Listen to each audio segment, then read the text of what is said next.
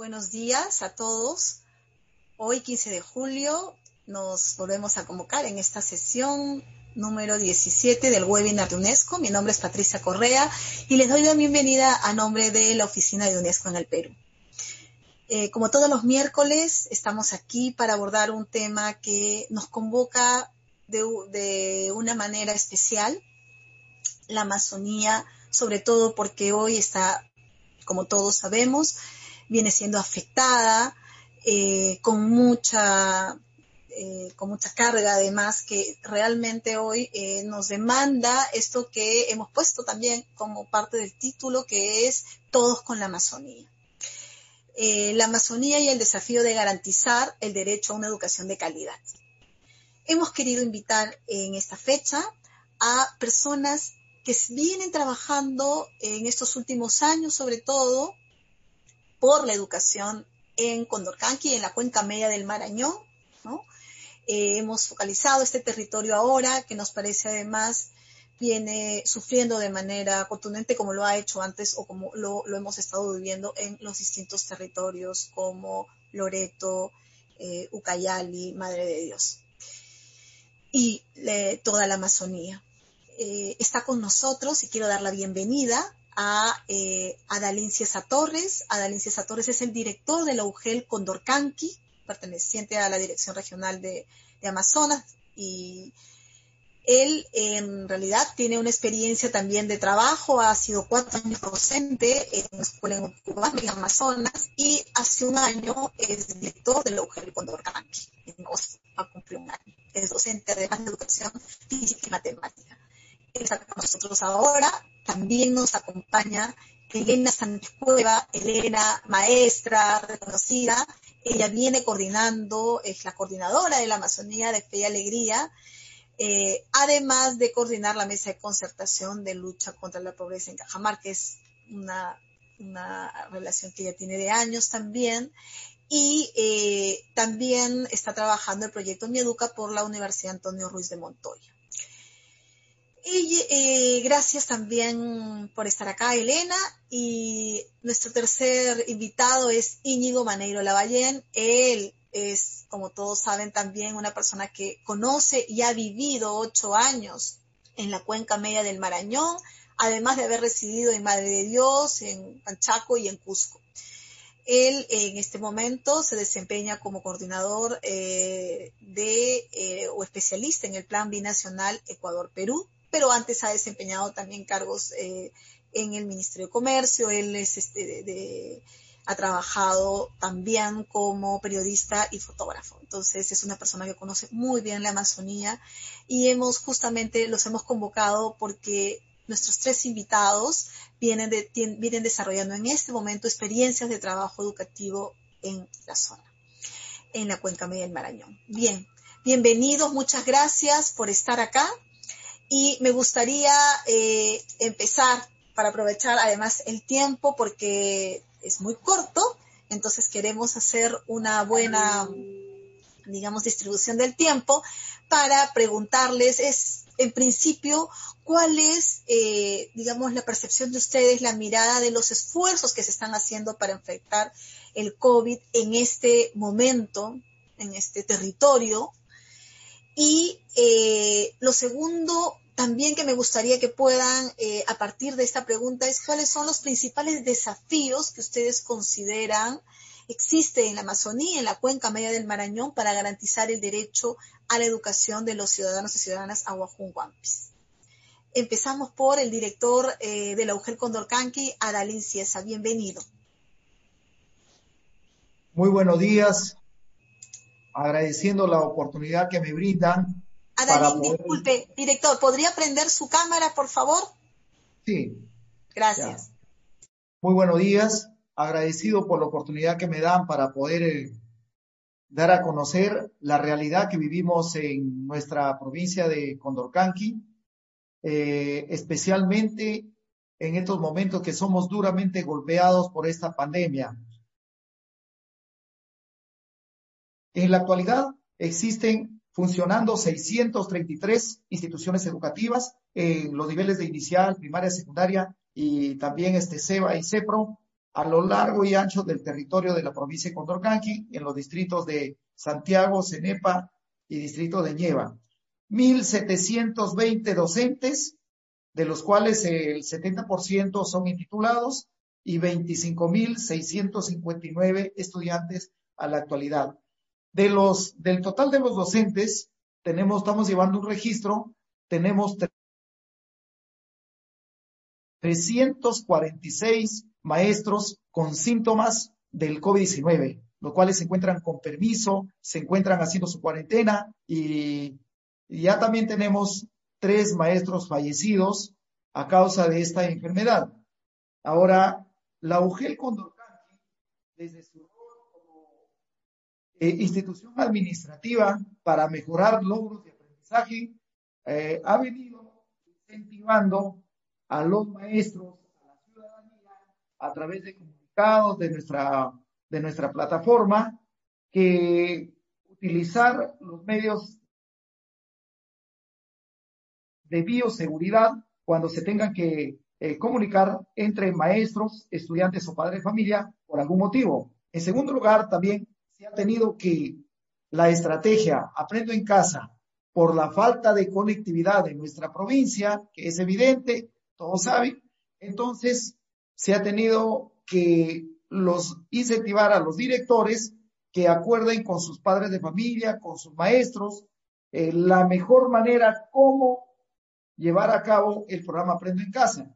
Y una de las estrategias que ellos han planteado es la visita domiciliaria. Pero esta visita domiciliaria, para evitar el contagio masivo, se ha tenido con documento que suspender solamente quedando pues actualmente la utilización del megáfono, o sea, el altoparlante y también la entrega de fichas. Eso, el COVID que ha propiciado de que la menor cantidad de estudiantes, eh, en menor cantidad los estudiantes tomen estos, eh, esta estrategia aprendo en casa. Y gran cantidad de estudiantes han tenido que suspender por el estado que se encuentran sus padres, sus familias y otros se han tenido que retirarse a las comunidades, eh, de tal manera que a la actualidad solamente un 20% del total de los estudiantes son beneficiados con el programa Aprendo en Casa. También hay que reconocer que muchos de los estudiantes por la extrema pobreza no tienen receptores, porque en la actualidad tenemos tres emisoras que vienen difundiendo el programa Aprendo en Casa. Eh, Radio Campanques, Radio y Radio Nieva. A Radio Nieva lo ha contratado el alcalde, a Radio Campanques el Ministerio de Educación y a Radio eh, la UGEL Entonces, en estos esfuerzos se viene trabajando, pero con mucha dificultad. Ahora, ¿cuáles son nuestros principales desafíos? Bueno, es la gestión. La gestión. Director, podría, podría por favor el micro, acercarse al micro porque a veces se va la voz y está, estamos siguiéndolo de manera interesante lo que está compartiendo con nosotros. Muchas gracias. Gracias. Sí, muchas gracias. Bueno, le decía pues de que cuáles son los desafíos como UGEL Condorcanqui. Nosotros eh, estamos coordinando en la plataforma COVID-19 y en la última reunión que haya estado también nuestro amigo eh, Íñigo, quien se ha planteado puede que en estos momentos hace falta medicinas. La compra de medicinas, de nada sirve tener otras acciones si no tenemos la medicina para poder tratar a los maestros, a la población en general, para lograr superar o paliar los efectos del COVID-19. Otro de los desafíos que tenemos dentro de la actividad educativa es la gestión de la conectividad y esto lo, conoce muy bien el ministro de Cultura, que lo llevó para lograr en nuestra provincia de Condorcanqui, porque territorialmente es muy extenso. También otro desafío es que la UGEL Condorcanqui viene gestionando a nivel regional una radio potente para alcanzar la mayor cantidad de la mayor cantidad de población y, y asimismo también estamos pidiendo al Ministerio que el Internet que tienen las instituciones educativas escolar completa, que no son muchos, son seis, pero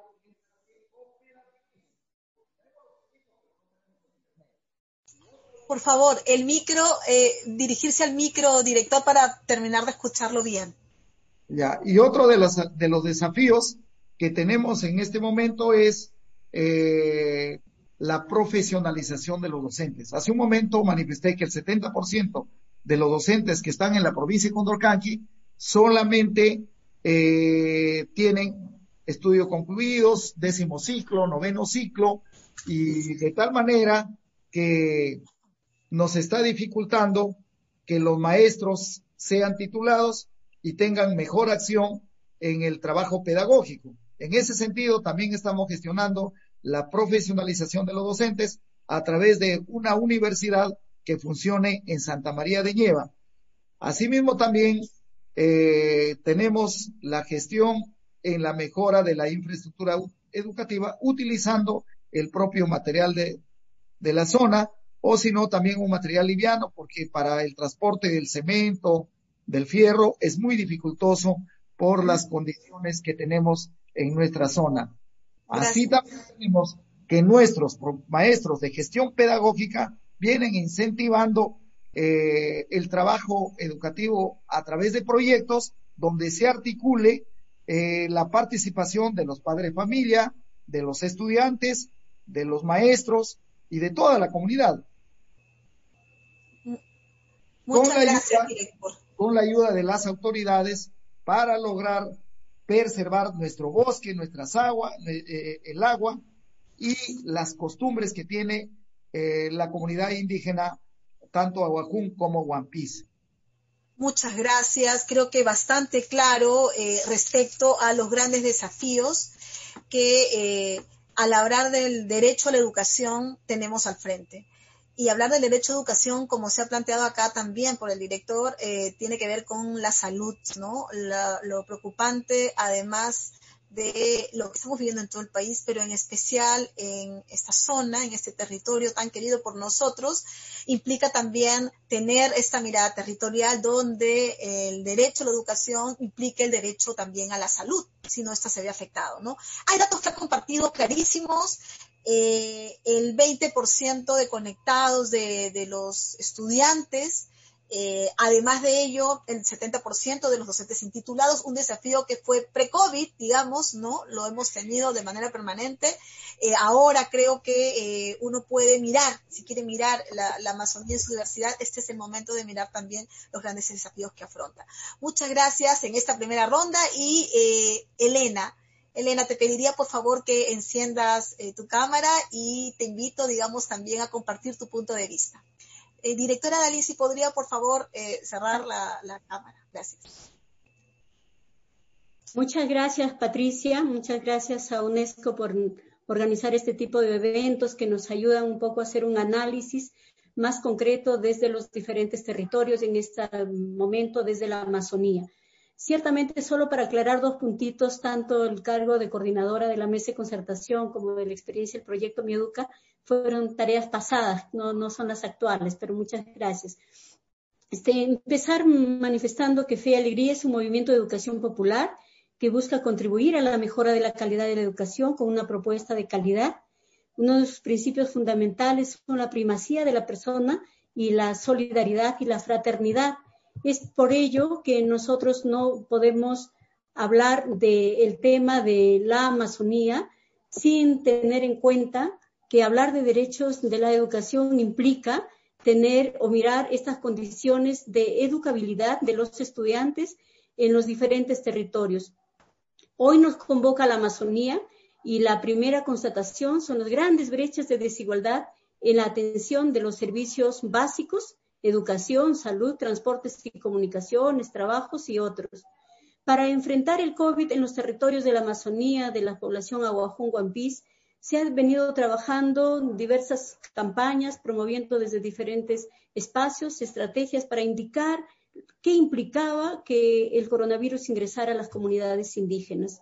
También haciendo incidencia en espacios en donde se evalúa la situación de la pandemia.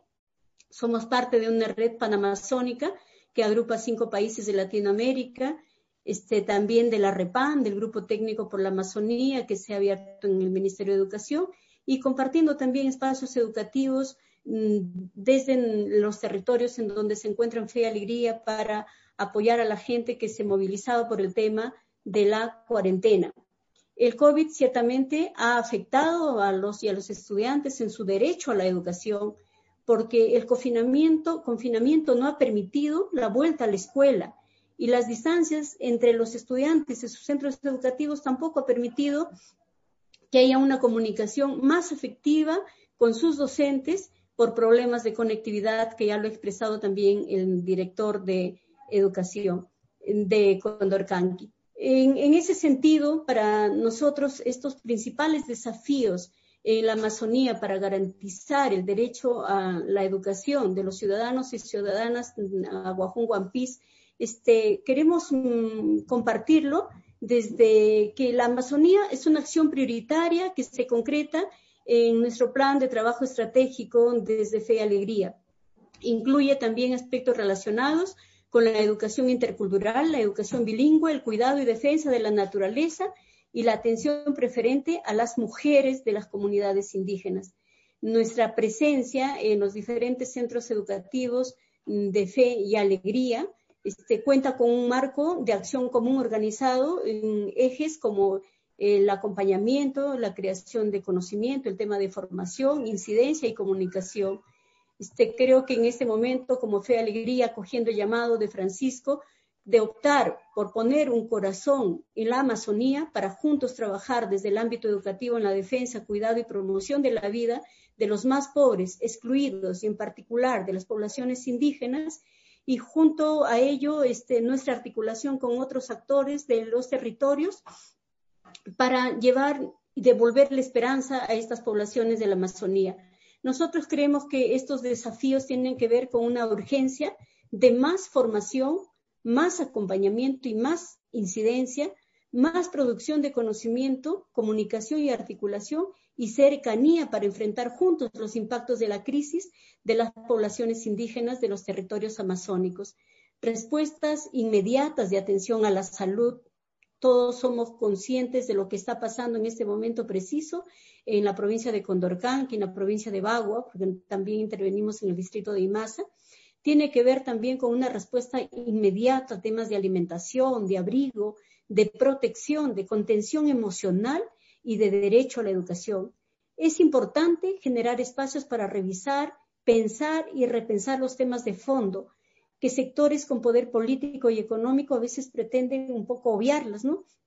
Nos referimos al sentido y los modos de vivir, al tipo de desarrollo económico que en este momento pues, mm, está en el planeta, la, la fragilidad de, las, de los estados y sus instituciones, los débiles sistemas democráticos, el abandono de los servicios de salud, educación, trabajo, la vulnerabilidad y exclusiones de las personas con énfasis en poblaciones rurales y en este caso amazónicas.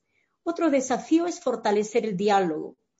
Este diálogo con liderazgos educativos, este diálogo relacionado con el tema de visibilizar a las poblaciones vulnerables y desde y con ellos construir alternativas. No, no es que ellos estén esperando que nosotros les llevemos la solución a sus problemas, desde el ámbito educativo, terreno en el que está nuestra misión y que es fundamental, hay que reestructurar los programas y repensar la educación en clave a distancia.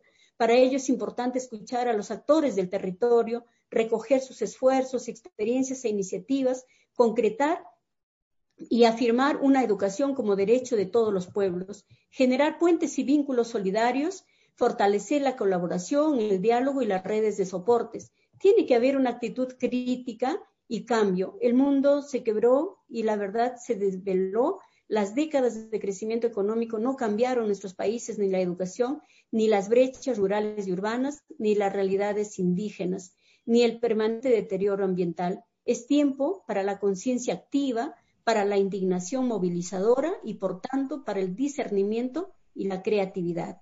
Muchas gracias, Patti. Gracias, Elena. Eh, ¿qué, lo que nos dejas además desde tu experiencia de trabajo, desde Fe y Alegría, pero además como conocedora de este territorio, eh, el tema del diálogo creo que hay que resaltarlo y de, esta, de este diálogo intercultural que Santiago Manuel también en su momento lo planteaba, ¿no? Eh, Y además de ello, estos elementos de educabilidad, la profesionalización, el aporte, digamos, a la formación, que me parece desde la cultura, desde esta mirada intercultural, implica yo creo que un desafío mayor. Eh, y has traído muchos elementos también que creo que pueden ir nutriendo esta, digamos, esta, esta reflexión que luego también nos está llevando a la acción. Luego lo veremos más adelante. Muchas gracias, Elena. Eh, Íñigo, tu mirada, tú tienes eh, ocho años de haber vivido en la cuenca media del Marañón y sigues trabajando, amas esa tierra, me consta. Eh, ¿Cuáles son esos desafíos? Buenos días, este, queridos amigos. Gracias, UNESCO, por la invitación. Eh, aprovecho y mando un saludo cariñoso a los compañeros que están acá en el Zoom. Este, bueno, primero, ¿qué está pasando con el tema del COVID? Yo creo que en el COVID hubo dos momentos clarísimos en el tema amazónico. Primero, la crisis fuerte vino en la Amazonía urbana, o sea, todas las poblaciones nativas que estaban en las ciudades, antes que los territorios amazónicos, ¿no?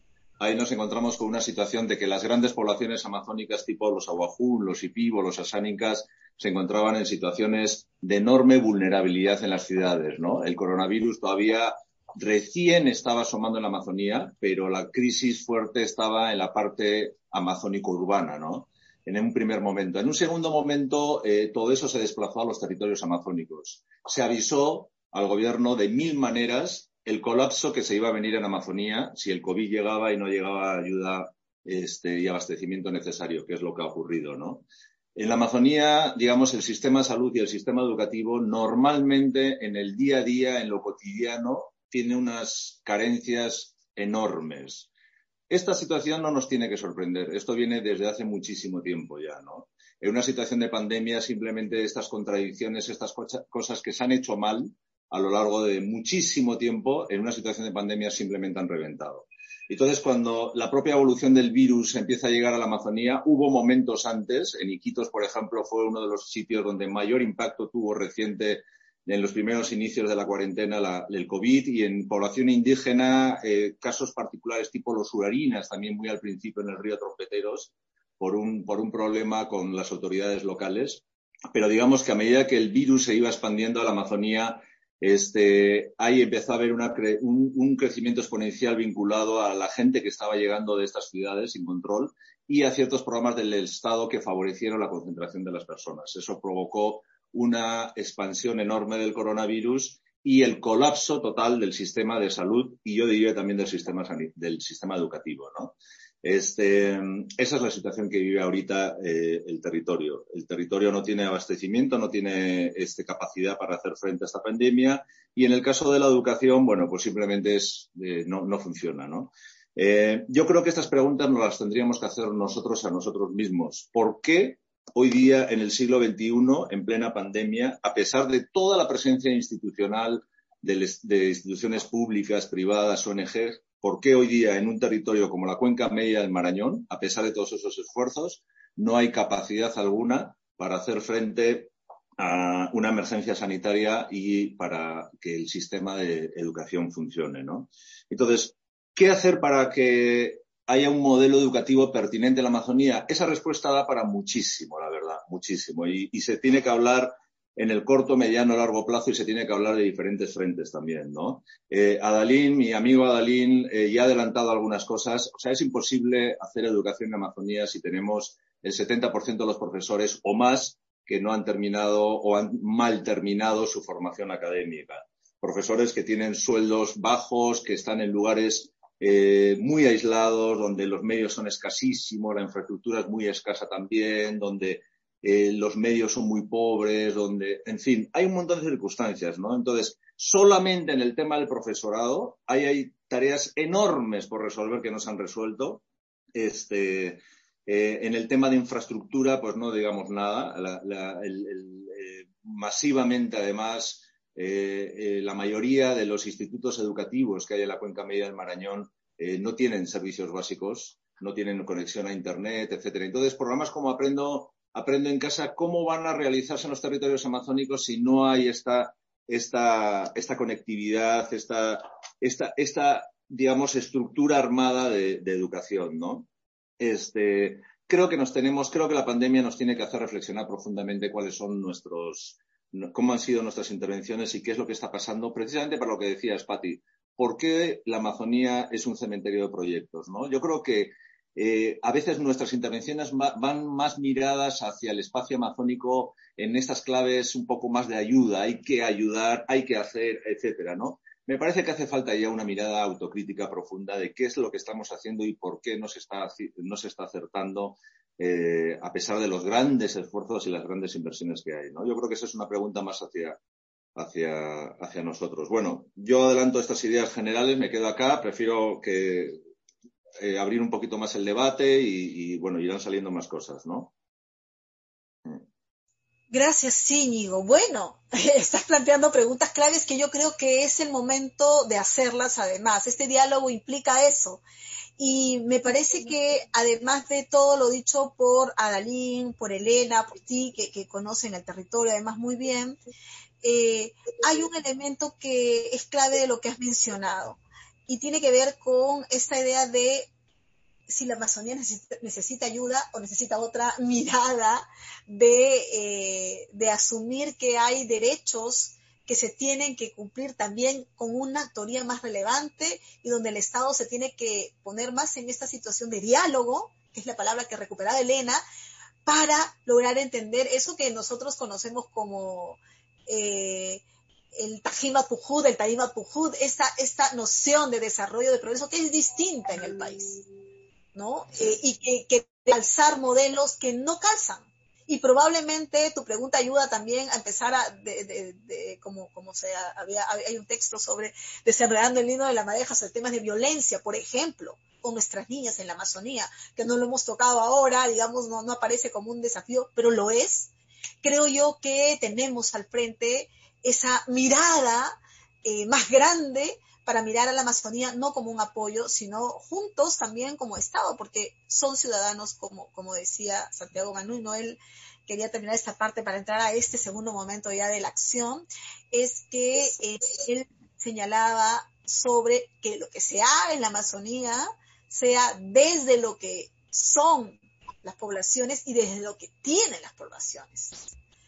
Eh, sobre todo que se respete el territorio, porque lo asumen como su gran escuela, ¿no? Él decía, nuestro supermercado es nuestra farmacia natural, nuestro templo, que no tiene paredes, pero está llena de seres vivos. Son las palabras de Santiago Manuel que creo que yo hoy se hacen relevantes para tener una mirada distinta y probablemente hagamos eso, una, un nuevo escenario que construir juntos desde este reconocimiento intercultural. Bien, eh, gracias porque creo que nos dejan los desafíos muy claros. No todos están expuestos acá por el poco tiempo, pero creo que se han planteado esta mirada también más, más eh, de, de condiciones para garantizar el derecho a educación. No podemos hablar solo de eso, sino está cubierto esta mirada más, más grande, ¿no? Donde está eh, la salud, el tema de profesionalización, los datos que ha compartido la ley son cruciales. Muy bien. Eh, ¿Les parece si entramos a este segundo momento donde creo que también hay mucho que, decir y que nos puede dar a todos los que nos están siguiendo también idea de lo que se está intentando trabajar a partir de, esta nueva mirada? Y es cómo hacemos pertinente, ya entramos al cómo, una educación en la Amazonía, eh, los proyectos que se están trabajando, desde las iniciativas por las cuales ustedes también están hoy día representando, ¿no? Se vienen impulsando qué ruta deberíamos seguir para garantizar el derecho a educación de calidad, ¿no? Eh, desde los planes de vida de la población abojonguampis. Eh, bueno, en este caso la pregunta va para allá eh, a Dalín, Adalín, como director, como desde la UGEL, pues adelantado algo, pero nos gustaría que profundices también cómo están afrontando a partir de este diagnóstico, estos desafíos, cómo están afrontando en este momento esta situación, las iniciativas que se vienen impulsando para disminuir todo lo que realmente hoy se ha, muestra, se ha mostrado como brecha. Adalín. Y les pediría que ahora sí se queden con las cámaras prendidas luego para tener todos ya este diálogo final en esta segunda parte.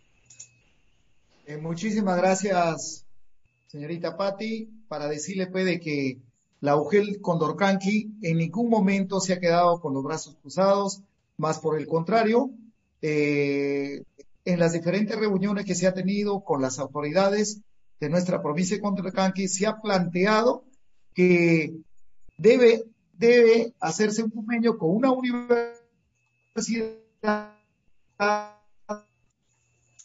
para que se, primer eje fundamental, porque yo estoy convencido que no hay cambio, no hay mejora sin el maestro. La mano del maestro, la participación del maestro es fundamental.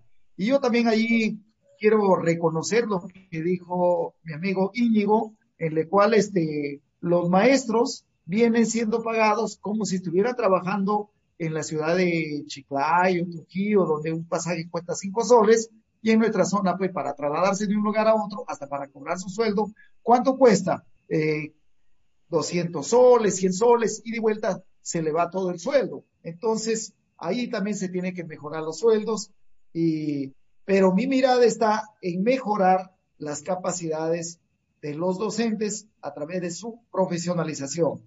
Eh, la, eh, quien me antecedió la palabra, la maestra de Educación Superior Técnica del Fe y Alegría, habló bien claro del diálogo. Bueno, el chichasmí, ¿no? Chichasmí en, en el Aguacún, dialoguemos. Yo también ahí le añadiría de que se debe empoderar a los líderes de las comunidades con capacidades para poder reconocer, eh, unificar esfuerzos y lograr metas en favor de la misma comunidad. Porque si los líderes, la comunidad en su conjunto, no conoce o no está apto a eh, decirle, pues, por ejemplo, en el tema de atentar contra las niñas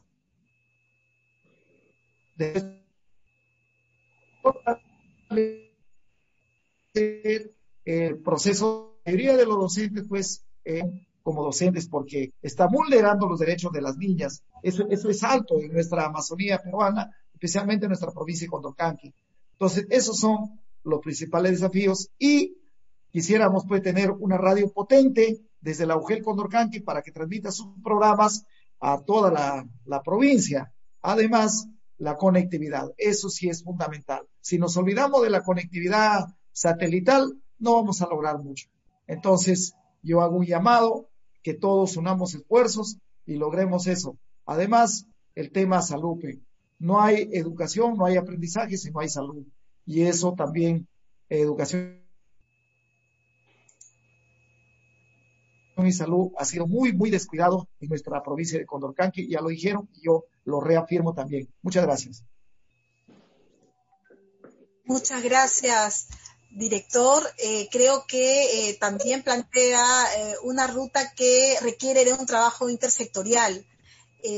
mirando el territorio uno no mira solamente el sector, ¿no? El tema de conectividad que hoy se ha planteado como el gran desafío por los datos tan extremos que tenemos como solo el 20% conectados, implica un trabajo articulado con otros sectores, ¿no? Entonces, aquí hay, eh, luego, por eso decíamos, este momento estamos empezando a poner en la agenda estos desafíos, pero que no terminan acá.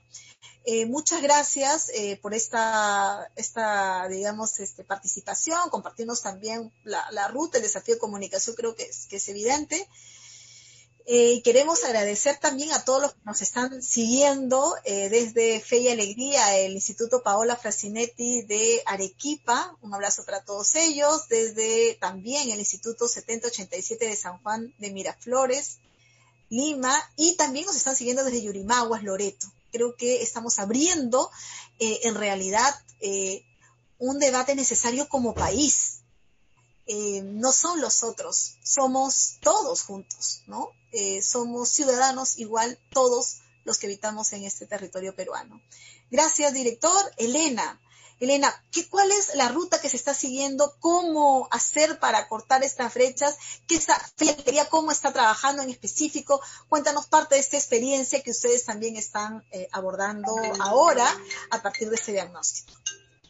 Sí, gracias Patricia. Efectivamente, como antes le decía, nosotros como Fe Alegría somos parte de una red panamazónica integrada por los países de Ecuador, Brasil, Bolivia, Venezuela y Perú, y nos articula un proyecto en común, que es el cuidado de la casa común, ¿no? Y este proyecto tiene tres ejes, el tema de educación intercultural, educación bilingüe y el cuidado y defensa de la naturaleza. Buscamos con esto fortalecer este, e incentivar el trabajo interredes. Entonces, por eso cuando hablo del tema de un trabajo dialogado y articulado, es porque mm, hay una manera de encontrarnos teniendo un punto común, en este caso el tema Amazonía, de que a pesar de nuestras diferencias, pero hay temas que tenemos que hacer fuerza para poder intervenir, para poder, este, de alguna manera, compartir no solo los problemas, sino también las alternativas y las propuestas. En Perú estamos en Iquitos, en esta parte de Yurimaguas, mm, y estamos en la provincia de Bagua y también en Condorcanqui. Entonces, nosotros lo que buscamos a través de esos espacios es encontrarnos con los otros actores del territorio. Somos conscientes que solos no, solas no podemos hacer nada.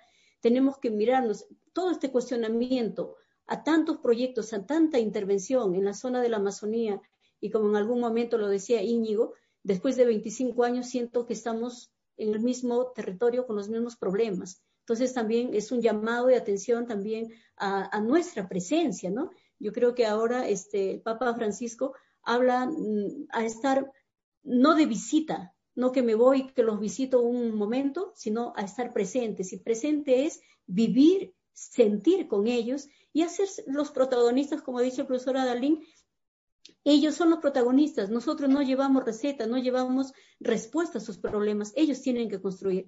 Nosotros actualmente estamos trabajando una propuesta intercultural bilingüe que ha partido desde eso, desde la escucha a los diferentes actores del territorio, no solamente a los estudiantes, docentes, padres de familia, sino a la comunidad, a los líderes comunales, a las autoridades, a las organizaciones sociales. Y, eso porque sentimos que mm, si hay que trabajar una propuesta de educación intercultural bilingüe, tiene que ser desde sus voces, desde sus sentires. También en el momento lo que estamos es implementando algunas estrategias y esas estrategias tienen que ver, ver con, como ya lo decían antes, con una organización, con formación y, un acompañamiento pedagógico. Hemos partido por formar diferentes comisiones y equipos de trabajo. Y yo creo que, miren, a veces hay mucho cuestionamiento o mucha responsabilidad le cargamos al docente. Decimos que, el docente está indiferente, que el docente mm, como que no está atento. Hoy podemos, sin hacer tanto aspaviento, saber lo que están haciendo los docentes, porque sus casas se han convertido en sus lugares de trabajo, sus herramientas se han convertido en las herramientas de la escuela para poder llegar a sus estudiantes. Entonces, lo que estamos haciendo es esto, y, estas comunidades de interaprendizaje son muy importantes porque allí es donde tú escuchas las voces y los directores y los directivos de las escuelas, de las instituciones educativas de la Amazonía, plantean, proponen qué van a hacer. No hay que saturarlos con tanto informe que se les ha venido pidiendo, pero y más bien, si hay que dar respuesta a ello, hay que buscar alternativas para que ellos puedan encontrarse con sus estudiantes, ya que habló el director que solo un 20% en IMASA, en donde estamos, este, solamente un 22% acceden al aprendo en casa, en Iquito solo un 5%. Entonces, son, a pesar de que también son Amazonías, son diversas las realidades. Estamos creando o aportando con los maestros en la creación de sus propios aprendo en casa que responde a su contexto y aseguran que el servicio llegue de manera pertinente a los estudiantes, ¿no? Este, los llamados programas aulas abiertas y escuelas de aprendizaje para la vida. También se están mm, generando algunos recursos como materiales para que los estudiantes que no pueden acceder a ninguna de estas modalidades del aprendo en casa puedan tener herramientas que les permita y mm, hace poco, unos 20 días, hemos enviado un cuadernillo este, con 17 fichas de autoaprendizaje a los estudiantes que no han podido acceder. A través de esas fichas ellos sienten que su maestro no los ha abandonado, que su maestra no las ha abandonado. Entonces, necesitamos también este, trabajar este tema de la sensibilización y la contención con respecto al tema de las familias, la comunidad. La escuela no, no es una isla, la escuela es en su relación con su comunidad, con sus actores, con, con los líderes comunales, con los padres de familia. Entonces estamos trabajando también algunos materiales para comprender y prevenir esta, este avance de la propagación del COVID, ¿no? A través de cuñas radiales, canciones, pequeños videos que los niños y niñas vienen haciendo en algunas escuelas de la Amazonía con las que venimos trabajando. También materiales de audio con algunas recomendaciones para la convivencia familiar. Ustedes saben que en este tema del COVID también ha habido un crecimiento alto en porcentajes de violencia al interior de las familias. Entonces no podemos prestarle atención a algo y descuidar lo otro. Mm, en este año, en el 9, 8 de, 9 de marzo específicamente, estuvimos iniciando un encuentro de formación en Chiriaco con la participación del Centro de Salud y de la Estrategia Rural este, del Ministerio de la Mujer. Entonces allí estábamos nosotros constatando este tema de la vulneración de derechos hacia esta mm, persona más débil todavía dentro de las comunidades también indígenas, que son las mujeres, que son las niñas. Entonces, mm, eso es lo que tenemos que tener presente también en, esta realidad. Entonces, como les reitero, venimos trabajando alguna producción pedagógica y esto lo estamos haciendo con este espacio también que tenemos en la cuenca media del Marañón, la mesa técnica.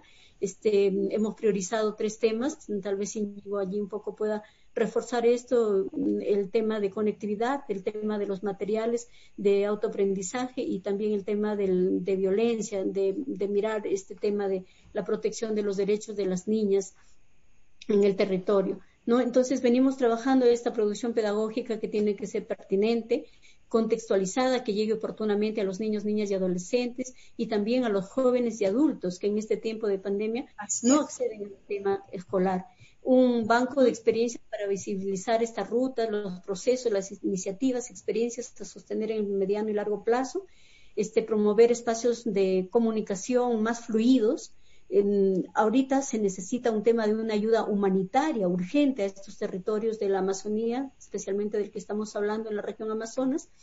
Y, y, bueno, tenemos que trabajar un tema de pensamiento y propuesta, ¿no? A través de foros, Gracias UNESCO por este espacio dedicado para la Amazonía, mesas de trabajo, seminarios públicos para reflexionar y visibilizar la situación de la Amazonía en este contexto de pandemia. Muchas gracias. Gracias, A ti, gracias, porque creo que pones también varios temas de, sobre todo lo que se está abriendo como posibilidades para hacer fe y alegría tiene una ruta también de trabajo en el territorio, creo que aporta mucho y es clave que en esto, y por ello la importancia de, de, que esté aquí el director de la el Condorcanqui, pero eh, hay en todo el territorio también otras sujetos que están involucrados que nos parece relevante la función porque tienen esa relación directa con las escuelas, ¿no?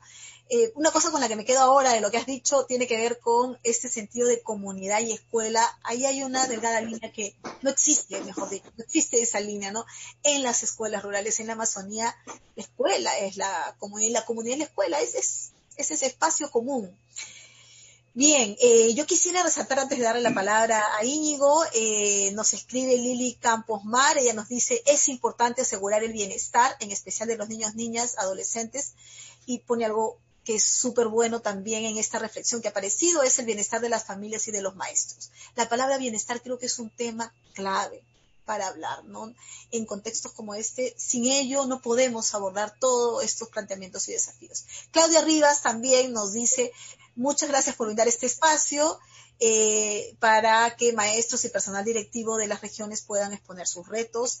Es así, queremos que esto, digamos, cada vez más y en unos próximos webinars tengamos a los propios actores también, maestros, aguajún, wampis, eh, estudiantes, compartiendo con nosotros, ¿no? Los líderes de la comunidad también, que hoy lamentablemente es difícil por el tema también de conectividad, entre otros, ¿no? Muy bien, Íñigo, eh, ¿cómo están trabajando también desde el plan binacional? ¿Cuáles son esas acciones que vienen desarrollando vinculadas al tema de desarrollo, de esta mirada de desarrollo local, ¿no? Que ustedes este, vienen, vienen impulsando. Eh, bien, voy a hacer unas reflexiones así generales y voy a conectar esas reflexiones con algunas de las acciones que hacemos como plan binacional, ¿no? Este, como estos grandes retos para mí a nivel territorial, eh, voy a decir una cosa que que quizás suena contradictorio cuando antes hablaba de, la, de, las brechas, profundas brechas que hay, sobre todo en salud y en educación en los territorios amazónicos. Este, creo que es necesario empezar a cambiar de miradas hacia la Amazonía. Nuestra mirada hacia la Amazonía va en categorías de extrema pobreza. Entonces, cuando las categorías de extrema pobreza eh, vemos en territorios amazónicos, yo creo que ya distorsiona la manera de intervenir en esos territorios. Este, ciertamente hay muchas necesidades, hay brechas, pero Hace falta conocer mucho mejor la Amazonía y entender las potencialidades que tienen los pueblos indígenas y los conocimientos que tienen los pueblos indígenas. Estamos hablando de un ecosistema, uno de los ecosistemas más complejos del mundo, y estamos, eh, estamos hablando de pueblos que están viviendo en estos ecosistemas desde hace miles de años, ¿no? Quizás nosotros tenemos que empezar a aprender un poquito más de ellos, ¿no? En este tipo de contextos. Entonces, eh, yo soy muy crítico con las miradas eh, siempre de extrema pobreza hacia la Amazonía. Este, hace un año más o menos hice un trabajo de campo vinculado a, los estudiantes de Condorcanqui este, y, precisamente salía eso en todas las cuencas de Condorcanqui. ¿no? Ellos no se sentían eh, identificados con estas categorías de extrema pobreza. Y esto es súper importante porque esas categorías conllevan a un montón de acciones que son las que no están resultando hoy día. ¿no? Entonces, plantear eso. El tema de la interculturalidad. El tema de la interculturalidad es fundamental. Lo que pasa, me parece a mí también, que la interculturalidad todavía hoy va más eh, unida a, creer que si traducimos los textos del español al abajuno o al One Piece, ya estamos haciendo interculturalidad. No es así. La interculturalidad es mucho más complejo que eso y además, y cuando antes hablaba de que las acciones tienen que tener en cuenta eh, corto, mediano y largo plazo, yo creo que hay una visión mucho más a largo plazo que deberíamos tener como país. Y es una visión como país intercultural. La educación no puede ser solamente intercultural. O sea, estaba, no sé, ayer hablando con unos profesores, justo hablábamos de eso, ¿no? En una comunidad tú quieres hacer un colegio y lo que te están pidiendo para construir el colegio es el saneamiento físico y legal. Eso no tienen las comunidades. Entonces, es necesario que los otros ministerios también incluyan miradas interculturales para intervenir en los territorios amazónicos, que es lo que, que no pasa, ¿no? No nos conformemos que interculturalidad es simplemente traducir textos al idioma local. Interculturalidad es introducir más bien a nuestros modelos pedagógicos las formas de ver y relacionarse con el mundo de otros pueblos diferentes a nosotros, ¿no? Otro gran reto, por tanto, la interculturalidad. Otro gran reto, lo decían los compañeros, la conectividad. Este, la conectividad en la zona, estamos hablando del 20-25% de los jóvenes que están accediendo a algún tipo de educación formal, no solamente en Condorcanqui, en Imasa, en el distrito de Imasa, en la provincia de Bagua es exactamente lo mismo, en el distrito de Manseriche, de Datén del Marañón es exactamente lo mismo, en toda la provincia del Datén del Marañón es exactamente lo mismo. Estamos hablando del 20% de los estudiantes que están accediendo a algún tipo de este contenido oficial, ¿no? ¿Por qué? Porque no hay conectividad. En ese caso, en el caso del Plan Binacional, por ejemplo, en temas de conectividad, estamos trabajando con ministerios y con la Universidad Católica para extender la, fibra óptica hasta, hasta el río Santiago, ¿no? Para mejorar todo lo que es la conectividad. Sin duda, lo decía Dalín, este, el gran reto de la educación es intervenir también con los profesores. Y ahí el campo es amplísimo. Este, hace falta ser, hace falta eh, ser mucho más exigentes en la formación de profesores, pero hace falta también dar estabilidad a los profesores. ¿Cómo vas a trabajar con profesores que cuando acaba el año están pensando ya dónde van a estar el año, el año que viene? ¿Cómo puedes trabajar con profesores que están haciendo su vacacional de educación en enero, febrero, marzo, en los tiempos de vacaciones, cuando tienen ese tiempo que hacer los papeles para renovar los contratos, no saben a qué comunidad van a ir, a qué provincia, a qué distrito, etcétera, etcétera, ¿no? O sea, es muy difícil cuando no tienes estabilidad de la gente pretender trabajar este, proyectos a medio o largo plazo, ¿no? Con la cantidad de rotación que hay. Em, Hace falta salud y nutrición también, ciertamente, ¿no? O sea, estamos hablando de salud y nutrición. Hay programas de alimentación, estamos hablando de Caliguarma, programas sociales de juntos, pero que tampoco aciertan. Están utilizando alimentos que no tienen que ver con la zona, están de alguna forma alienando al conocimiento indígena del bosque, ese conocimiento que, incluía una gran variedad de productos que ya no están incluyendo en la dieta. Todas las dietas vienen de fuera, las dietas son eh, con elementos foráneos a la realidad, etcétera, ¿no? Entonces, a eso voy yo también con esa mirada intercultural. No podemos hacer interculturalidad si solamente nos enfocamos en la educación y no incluimos los diferentes sectores, ¿no?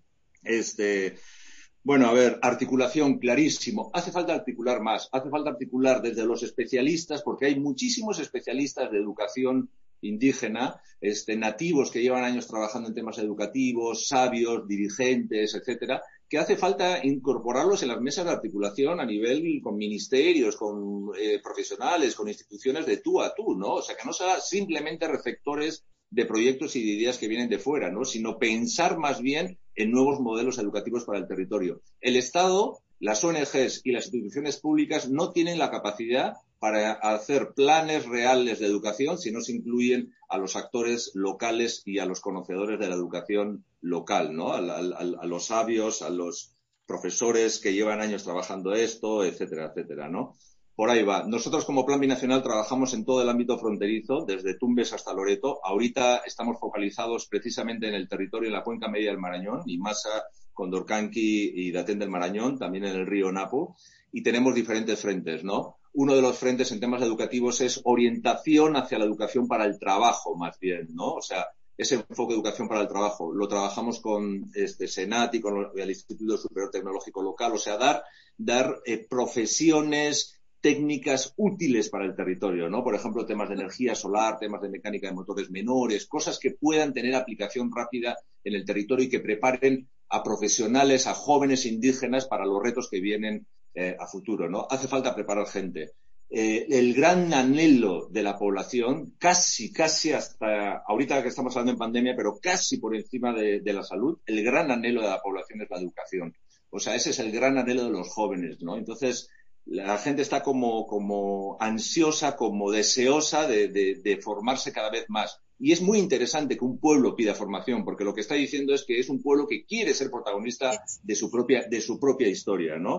Bueno, me callo que creo que he hablado mucho. Dejo ahí el, el ritmo.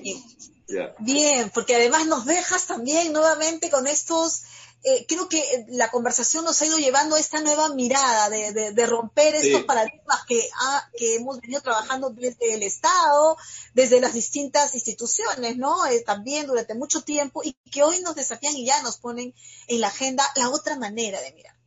Eh, Solo una cosa, Pati. Sí, dale. Solo, solo, una cosa para tener una idea conectando con lo que tú dices, ¿no? Y es una idea que dejo para la reflexión de la gente que nos escucha.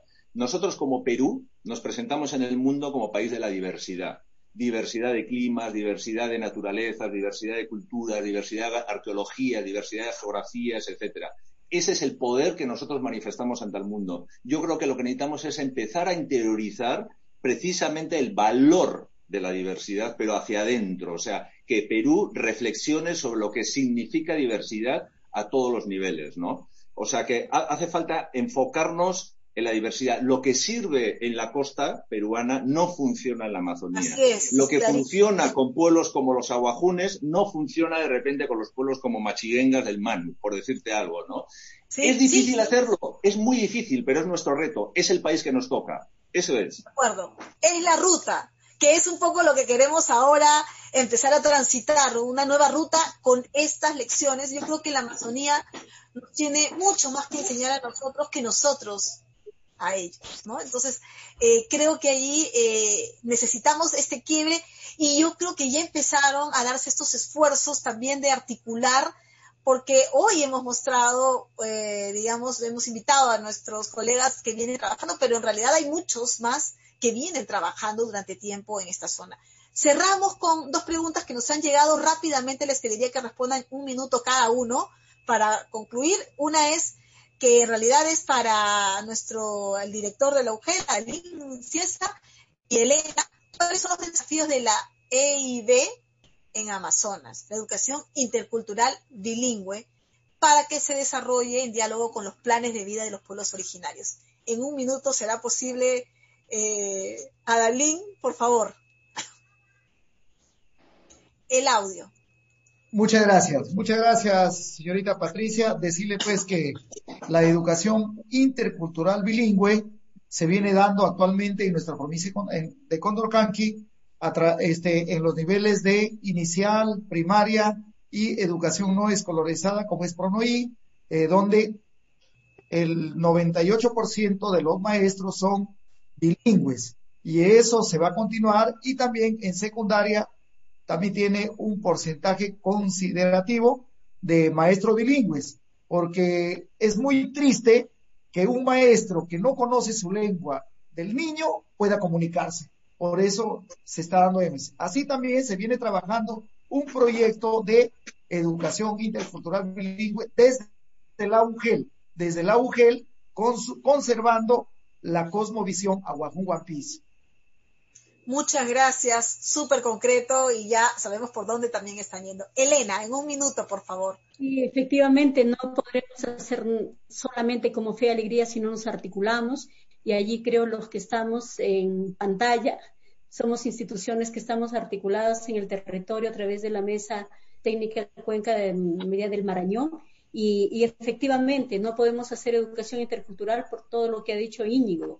No se trata solamente de la educación, se trata o, de la tarea de los educadores, se trata de todos los actores del territorio y para eso tenemos que estar articulados con los otros ministerios, con las otras mm, intervenciones, ONGs y todos los que están en el territorio.